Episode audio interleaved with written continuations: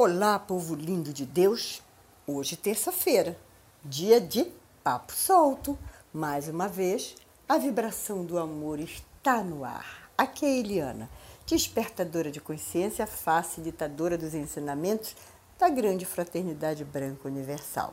Leia-se Mestres Ascensionados.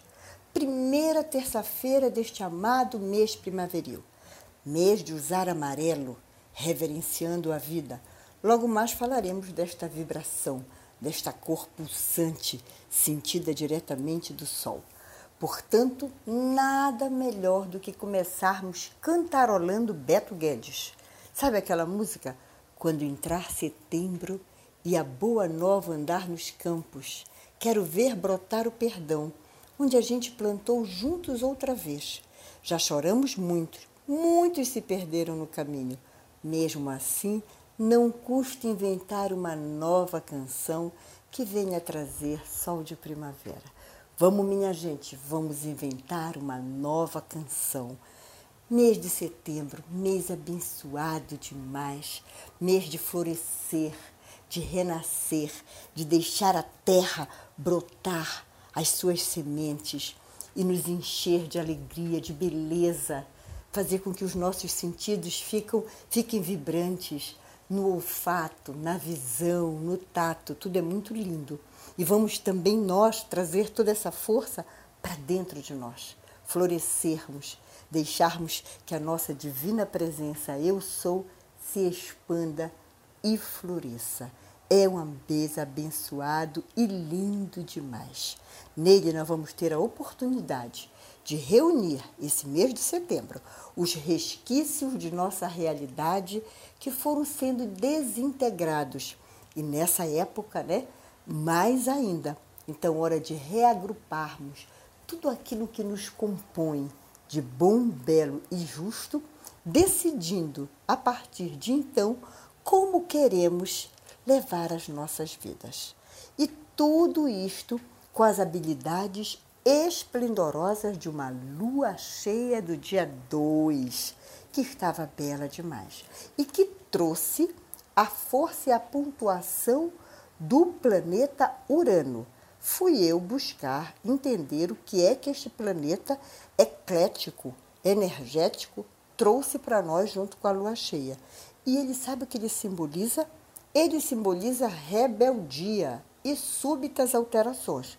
Está na hora de rebelarmos, de fazermos as alterações. Ele gera a vontade de criar algo novo. Movido por quê? Pela insatisfação de uma realidade que não queremos mais. Então, vamos aproveitar toda essa força. A lua já foi, mas a vibração aqui continua. E ainda falando desta lua, fuçando daqui, fuçando dali, a lua de setembro, eu encontrei as seguintes curiosidades. Vou dar uma lida aqui. De acordo com um periódico rural dos Estados Unidos, a lua cheia em setembro é a última lua cheia do verão no hemisfério norte. As tribos algonquinas, no que hoje é o nordeste dos Estados Unidos, chamavam-na de lua do milho ou lua da colheita, pois era a época de colher suas principais safras: milho, abóbora, feijão e arroz selvagem. Então é uma lua forte. Já na Europa, o nome dado à lua de setembro é a lua das frutas. Nesta época, as frutas começam a amadurecer. Na China, corresponde ao festival chinês do fantasma com fome. Não fui mergulhar para saber o que era o fantasma com fome, senão esse podcast continua longo e eu não quero mais ficar alugando vocês num, num processo tão longo de papo, embora o papo seja gostoso. Fato é que a Dona Lua, poderosa e maravilhosa, atua diretamente sobre nós, sobre a natureza. Então, vamos agora dar uma rápida olhada como estavam os nossos pensamentos, nossos sentimentos há uma semana atrás. Porque aquilo que nós pensamos e sentimos é aquilo que reverbera e está reverberando, ok? Bem, Nesse contínuo de falando dessas, dessas influências né, dos céus na terra, dessa ponte, eu fui estudando e encontrei um astrólogo sistêmico que eu acompanho. Chama-se Carlos Amit. Ele é um fundador do canal Astrologia Sistêmica. E ele trouxe o seguinte tema para uma, para uma live dele. Não foi à toa que o estado da Bahia, no dia 30 de agosto, tremeu. Olha só, não foi à toa. O astrólogo, levando em consideração dados científicos, bem como o campo geofísico de nosso país, aqui do Brasil, ele trouxe a seguinte explicação a partir de uma visão sistêmica. Ele pontuou no mapa do Brasil, no nosso território, os chakras, os centros energéticos que também fazem parte do nosso corpo. Então, ele foi pontuando nas regiões os, os chakras. E daí chegou à conclusão de que vamos já ver. Então, começou pelo chakra raiz, chakra da base, aquele que nos conecta com a terra, com a nossa ancestralidade, aquele que nos faz caminhar, a força, a circulação sanguínea.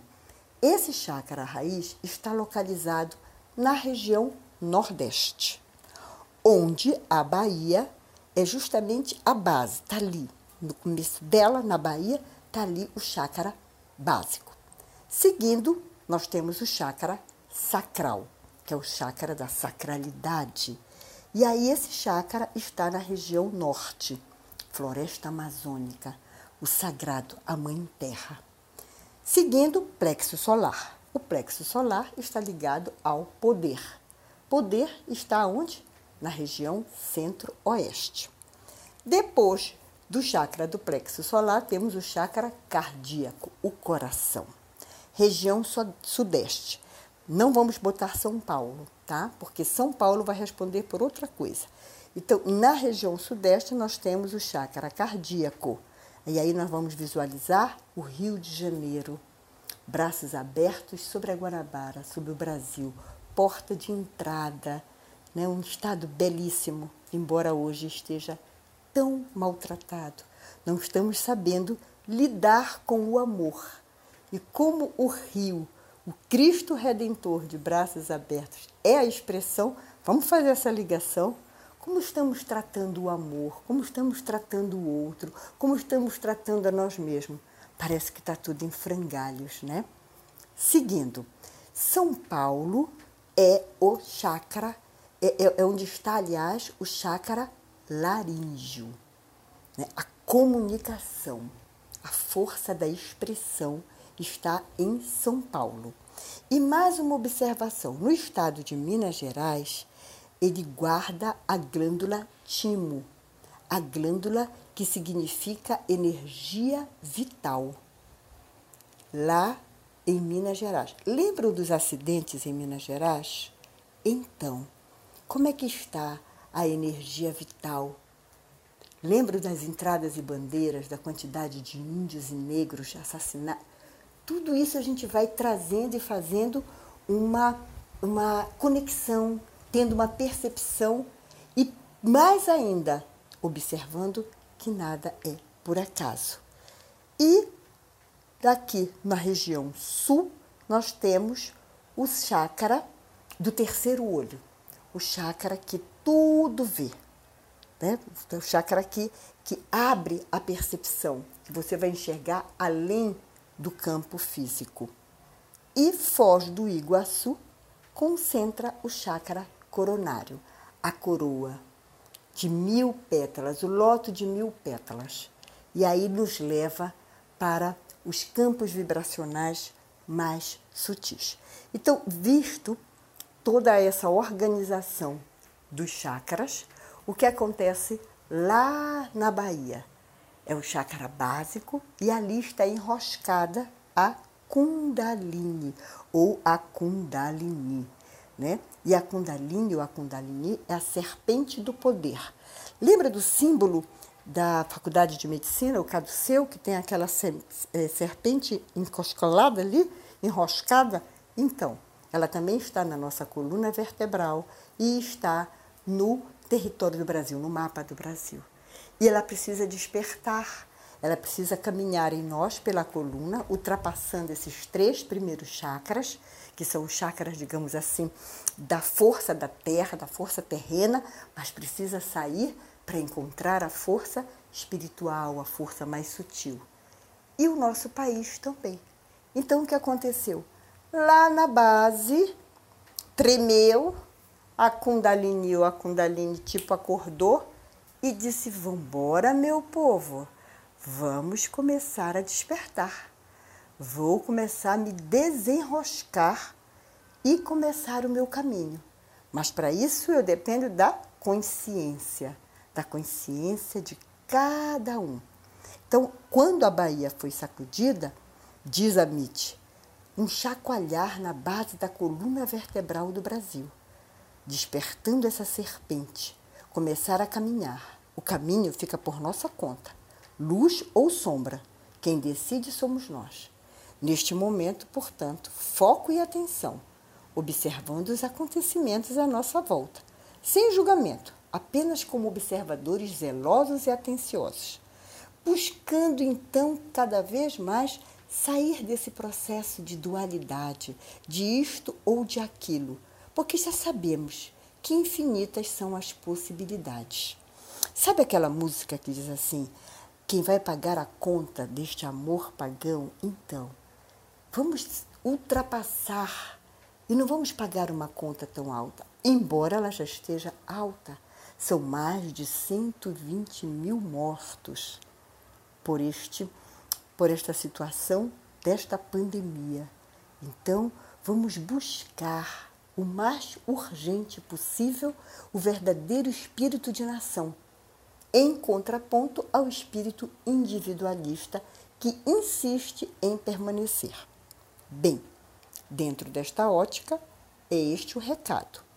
Mas, e ah, por falar nisso, Gaia vem dando cada vez mais os seus recados né? a Mãe Terra. O fogo, ele continua ardendo, queimando, transmutando. Prestemos atenção. Gente amada, se por um lado teve toda esta reflexão sistêmica, do outro, no programa da Astrid Fontinelli, figura que eu amo, que adoro assisti-la, resumão da semana, ela trouxe a fala de Tiago Almazi, Aliás, ela estava entrevistando, conversando com ele. Eu não conhecia essa figura. Ele é um ator, roteirista e diretor baiano. É um dos youtubers que atua nas esquetes do canal de humor, com a apresentação de Rédia Curta, onde ele traz um personagem de uma mãe. Mãinha, mãinha, sabe assim, aquela, aquele sotaque gostoso do baiano? Então, e olha como ele trouxe o lado digamos, o lado irônico da, da, comédia irônica. O que é que ele diz? Ele diz que o terremoto acontecido lá no seu estado era o deslocamento do Nordeste do resto do Brasil. Olha como ele fala, palavras dele, abro aspas. Depois de muito apelo popular, muita pressão de ambos os lados, finalmente Deus, Oxalá, fez assim: Vambora, vambora, meu povo, corta e separa, porque aí não vai ter mais aquele problema de um jogar a culpa no outro, cada um seguindo seu rumo e o Nordeste fica separado. Bem, dado o recado, hora de sentar no banquinho e refletir mais ainda. Observar realmente se perguntar, né? Porque para muitos de nós esse tremor passou batido, quer ver que muitos nem sabiam, mas ele existiu e pessoas que estão ligadas e despertas já trouxeram as suas interpretações. E agora seguimos. Seguimos para onde? Seguimos para um outro patamar. Vamos mergulhar no universo das cores, dando continuação dos raios, dessa força vibracional que os mestres nos ensinam dizendo que a luz divina, quando entrou em contato com a densidade material, se dividiu em sete raios diferentes. Nós já vimos o raio azul, que vibra no primeiro dia da semana, no domingo, e hoje vamos visitar o raio amarelo dourado, vibração em alta na segunda-feira. O raio amarelo é o raio que desperta em nós a sabedoria.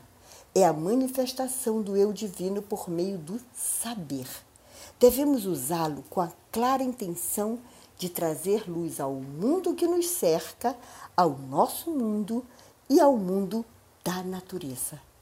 Trazer a nossa luz. Viemos à Terra para expandir a luz, somos representantes de Deus na Terra. Deus é luz, é força, é amor, imagina. Então temos que fazer esse trabalho, trazer luz. Consciência e sabedoria caminham juntas. A realidade que vivemos é responsabilidade nossa. Não somos vítimas de nada, assim como nada acontece por acaso. O que pensamos, vibramos. O que vibramos, criamos. O raio amarelo abre a porta da percepção consciente, ultrapassando o conhecimento acadêmico e intelectual.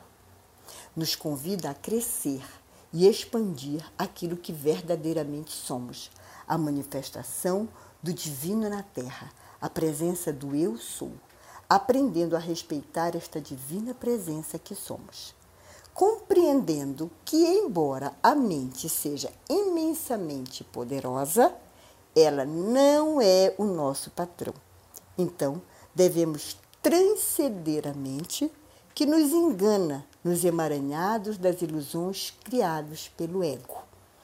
E essas ilusões nos faz muitas das vezes ficarmos enredados no conhecimento intelectual. E aí o nosso ego fica igual pavão, porque eu sou PhD, porque eu tenho doutorado, pós-doutorado, nada contra, nada, absolutamente nada. Mas o despertar de uma consciência divina para aquilo que verdadeiramente somos tem que transcender esse conhecimento tão alimentado pelo ego. Conhecer é fantástico, conhecimento é poder. O universo, o cosmos é todo feito de informação. Estejamos bem atentos.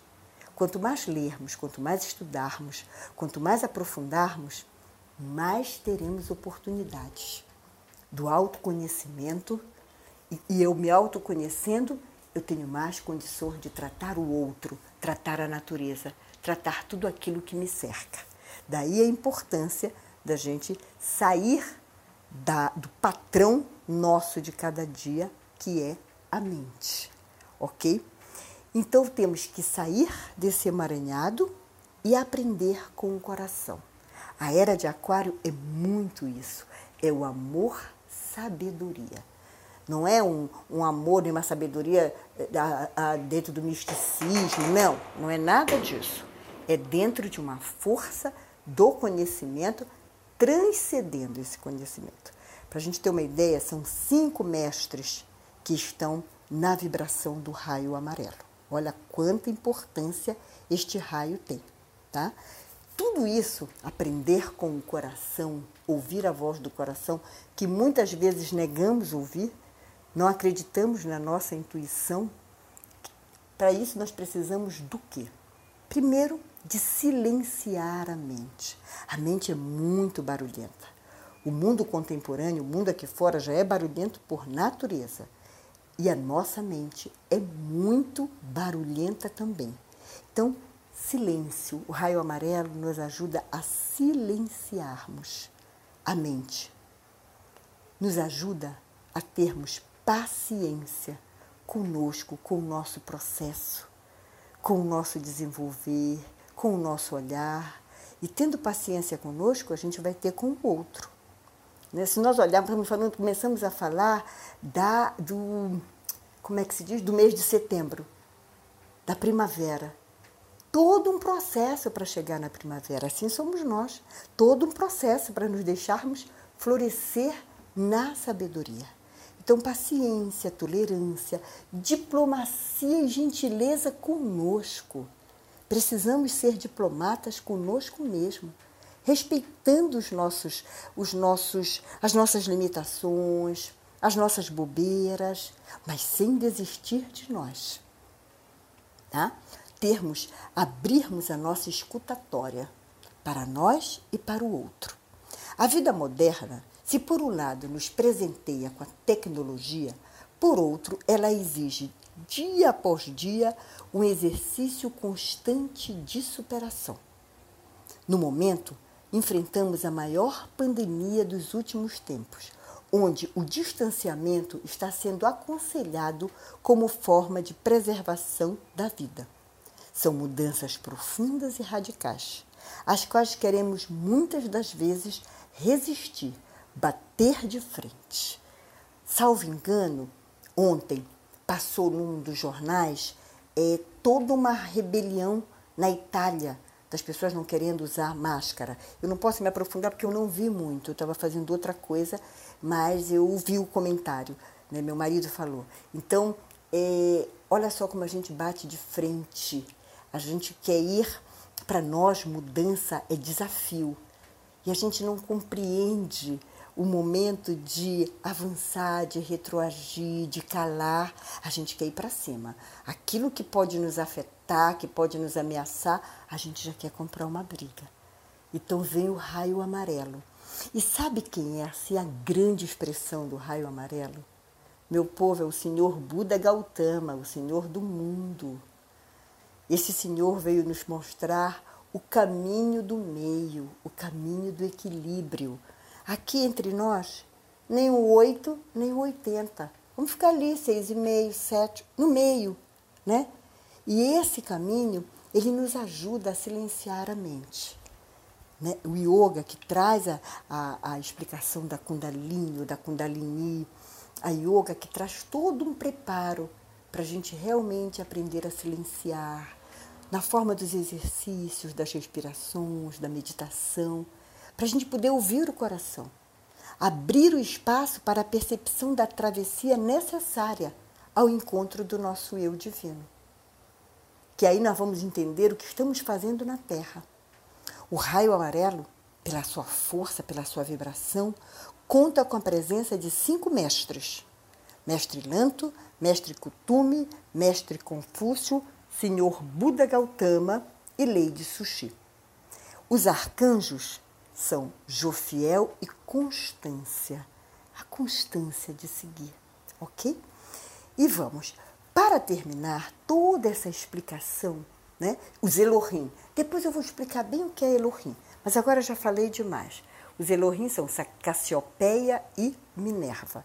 Então, os raios são uma escola. Tem os diretores e mestres, que já falei, tem os arcanjos e tem os Elohim, ok? Eu separei para terminar um texto de um livro que muito me ajuda. Quando acordo e preciso silenciar e preciso estar mais introspectiva, eu vou aqui e abro numa página aleatória e sempre tem um recado para mim.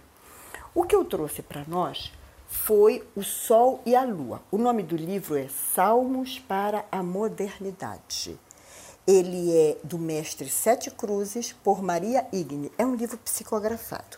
E eu vou ler para vocês, então, o Sol e a Lua, que fecha o raio amarelo. Vamos que vamos. Olha lá. Olhar para o horizonte e poder ver as diferenças nos modelos das nuvens, no brilho das estrelas, no sol de dia e nas estrelas da noite. Olhar o horizonte e enxergar em cada ser humano alguém próprio, único, sem fórmulas secretas, mas com uma receita especial. Enxergar nesse, nesse horizonte as diferenças. O Mestre nos ensinou que somos perfeitos pelas diferenças, divinos pela complementariedade e únicos por espírito e devoção.